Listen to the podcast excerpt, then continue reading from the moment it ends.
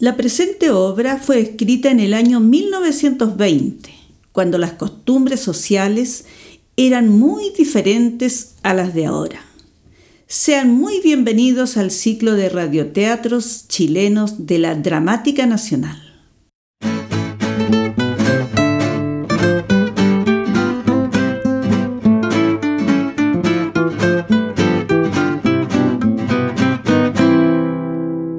La serpiente, del dramaturgo Armando Muck, con el gran anfitrión Alejandro Trejo. Ah, hay una hermosa luna, de aquellas que nos predisponen a encuentros especiales, porque no hay ningún ser humano que no haya estado atrapado en las redes de una pasión descontrolada. Ah, pero a puertas cerradas, porque hay que guardar las apariencias. Son las 10 en punto de una cálida y primaveral noche. Estamos en la casa de Pedro, un talentoso escritor, y su pareja, Luciana, una bellísima mujer cuyos encantos no pasaban inadvertidos es una animada reunión social. Ay, Luciana, has tenido una suerte envidiable. Lo sé. Pedro es el hombre ideal. Lo amo furiosamente. ¿Y él cómo te trata? Me adora. Bueno, no es un ricachón. Los escritores nunca serán millonarios, pero gana bastante. Ya ves la casa que me ha dado.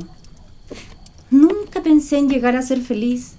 Mira que después que me separé de mi marido, mi situación no era de las más risueñas. Supongo entonces que da lo mismo el desprecio de las gentes. Carmen Rosa, nosotras, las mujeres cuya vida matrimonial se descalabra, lo primero que tenemos que hacer es desentendernos de prejuicios y leyes. ¿Y de tu ex marido? ¿Has tenido noticias? Me han dicho que está en Argentina.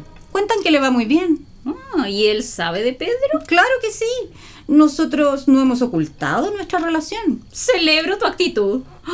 Ay, si yo pudiera encontrar un hombre que me quisiera honradamente. Paciencia, ya vendrá. Ignacia. ¿Llamaba la señora? ¿Está listo el servicio de café? Sí, señora. Tráigalo y avise a los señores. Muy bien, señora. Y mientras la sirvienta va en busca de los señores, Carmen Rosa, muy inquieta, observa a su sobrina, Mirella, hermosa jovencita, ejemplo de candidez. La muchacha, muy lejos de los vaivenes existenciales, mira el firmamento. ¿Mirella? ¿Tía? ¿En qué estabas? Mirando el jardín, tía. ¿Se ve tan lindo con la luna? ¿Y te ha gustado el señor Walter? Sí, es muy simpático. Pero ni me ha mirado. Es que eres muy tonta, pues. Te quedas así como estatua, ¿ah? Yo no sé cuándo vas a aprender. Pero tía, si no le gusto. No la retes. Pero Walter le convendría tanto. ¿Es rico, Luciana? Mm, sí, lo es. ¿Ves? Es por su bien. ¿Y qué culpa tengo si no le gusto? Los señores. Pasa, Walter, Manrique, Roberto, adelante. Ese Manríquez parece un fresco. Es el mismísimo demonio, pero no es fácil de pescar. Y tiene fortuna. Las dos cosas las sé. Encantadora, Luciana. Qué simpático es verse atendido por damas tan gentiles. Pero tomen asiento. ¿Walter? Gracias, señor. Eso es, sentémonos. ¿Manríquez? Yo me quedo de pie. Mefisto hizo tal. Y ya ve usted, con los años que tiene, nunca llegó a ser barrigón. Yo voy a ir a preparar el café. Sobre el mueble está la caja de cigarros, Mirella.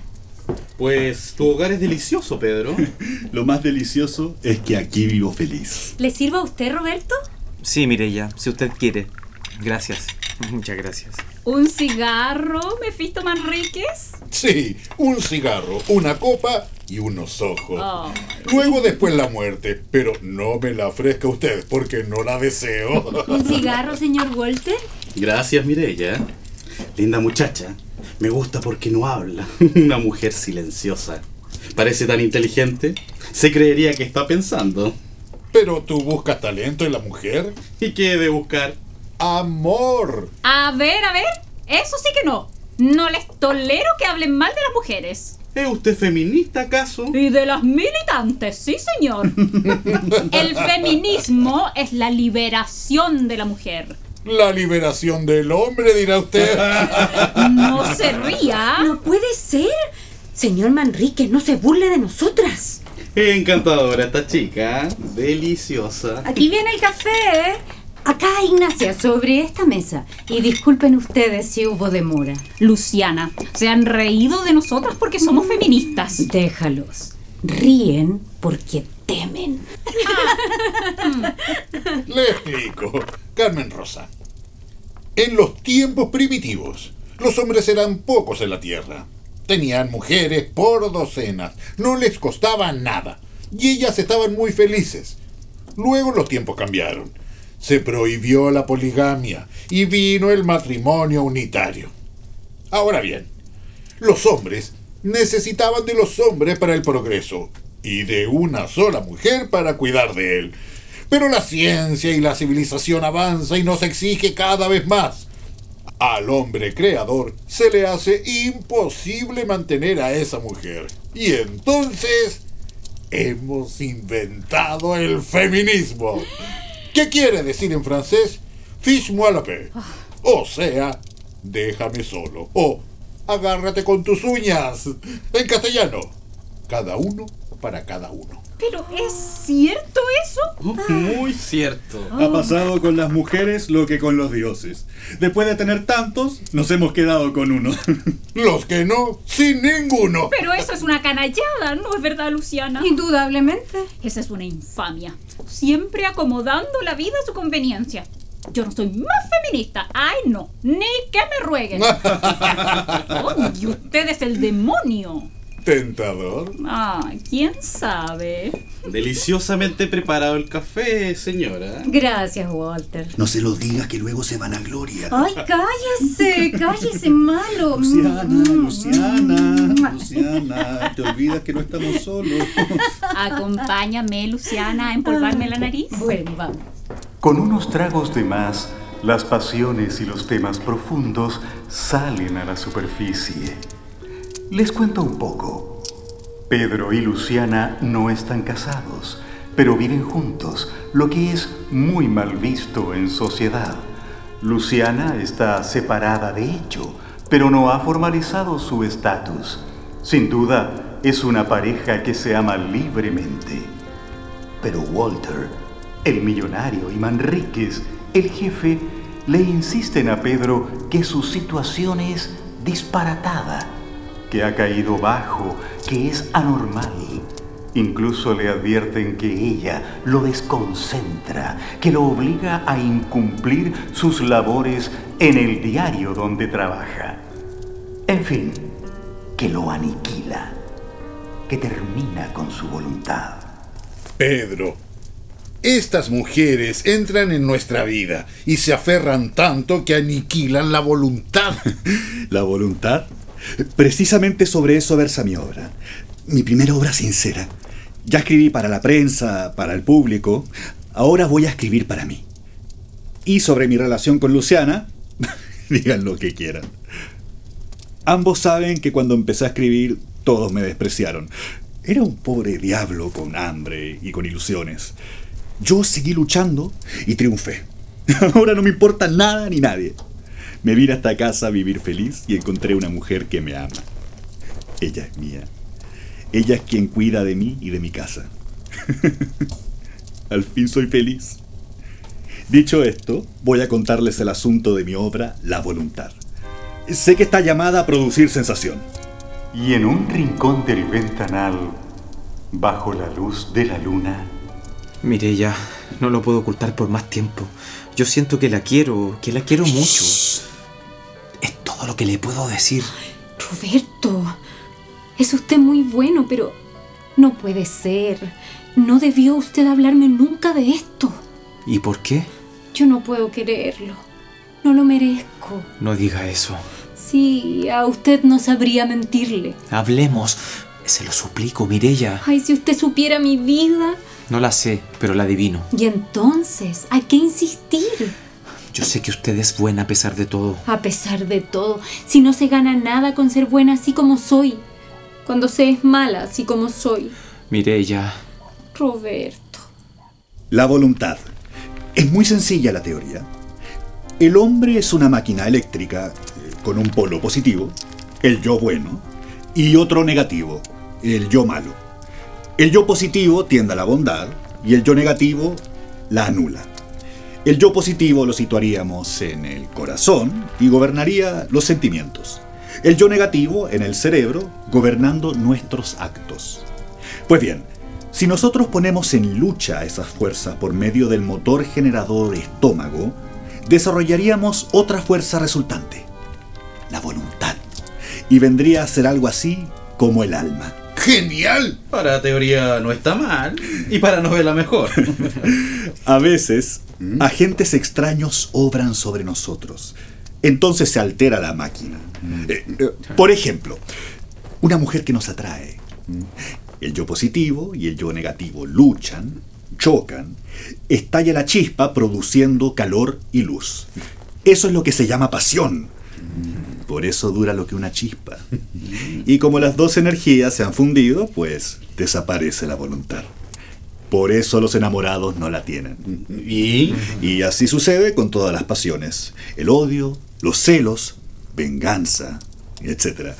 Somos máquinas generadoras de impulsos inconscientes y necesitamos aprovechar esa fuerza, la voluntad. Yo estoy orgulloso de darme cuenta de lo que es la máquina y manejarla a mi antojo. Felicitaciones, Pedro. Finalmente has sido más mefisto que yo.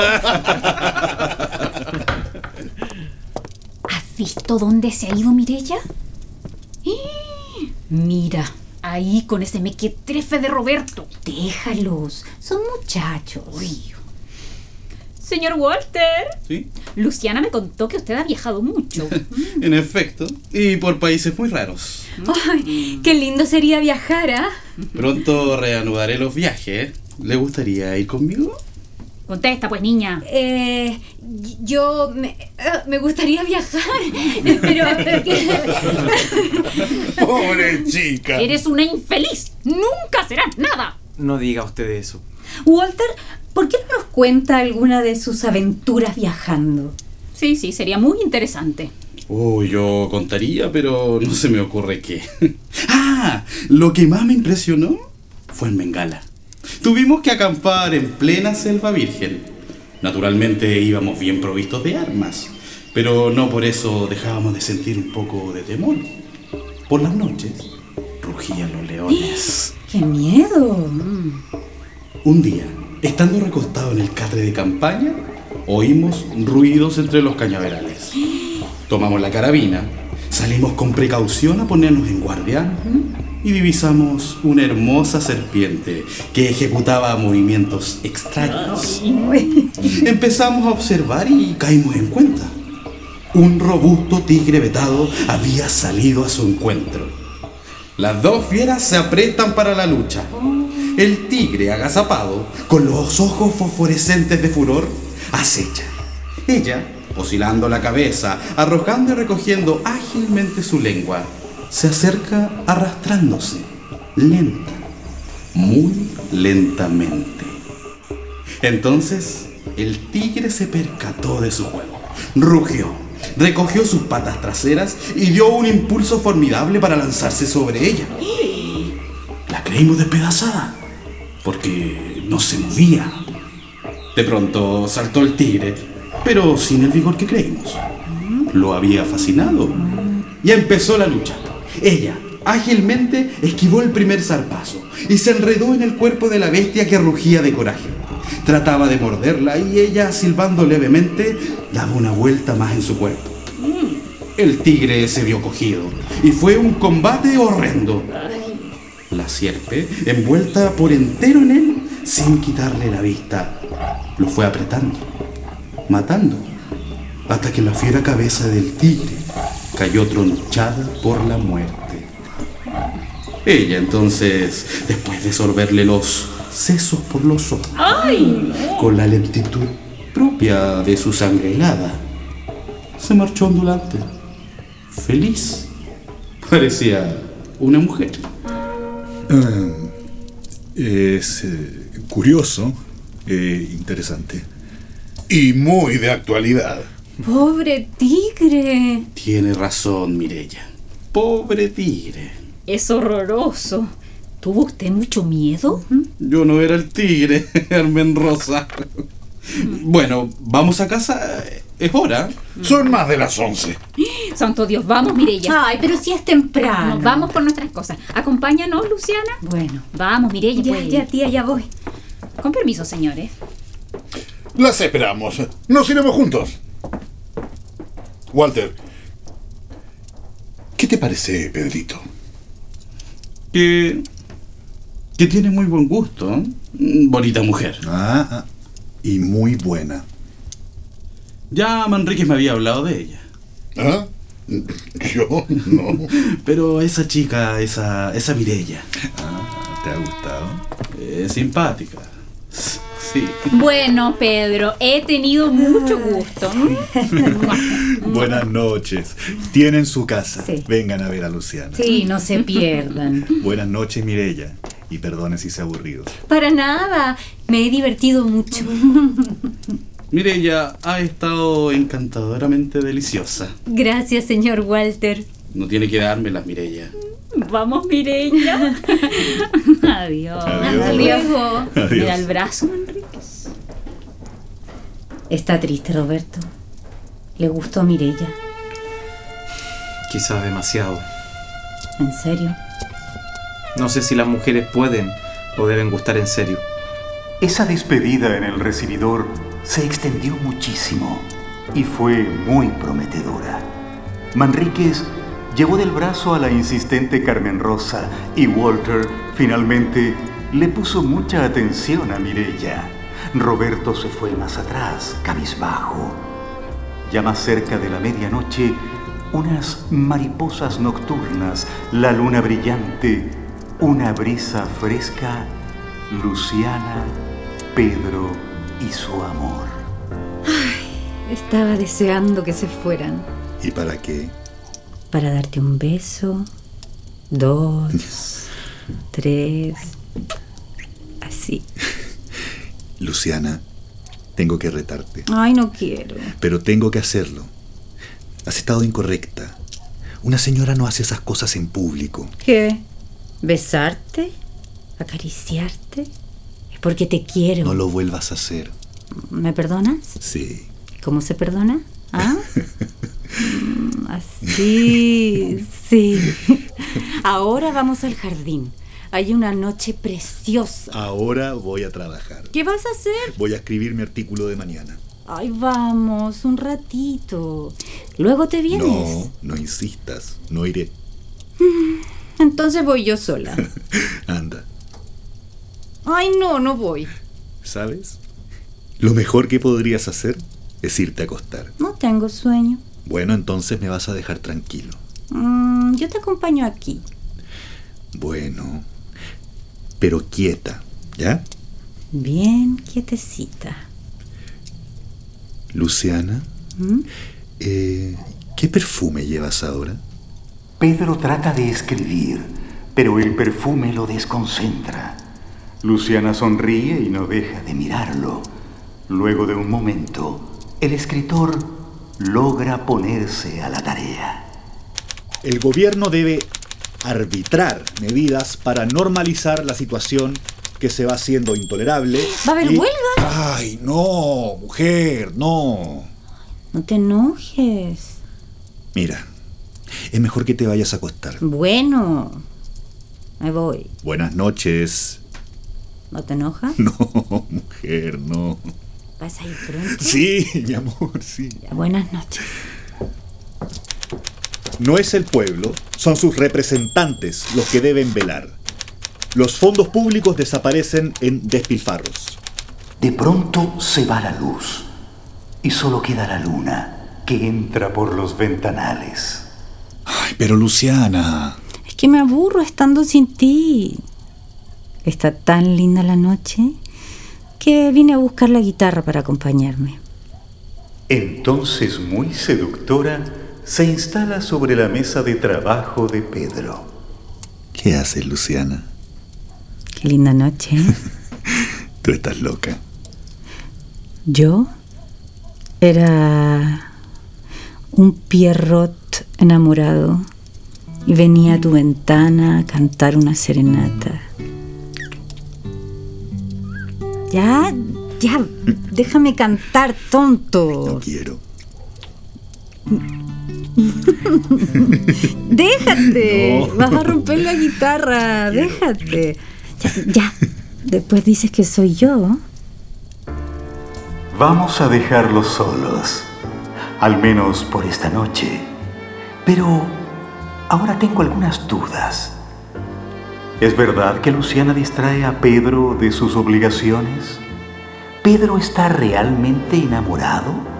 ¿O tan solo es un encanto de los sentidos? ¿Falta de voluntad? Y por otra parte, ¿Manríquez llevó a Carmen Rosa del brazo o fue más allá? ¿Walter invitará a Mirella a viajar con él? Queda mucha historia y bellas noches. Los esperamos en un próximo episodio de La Serpiente.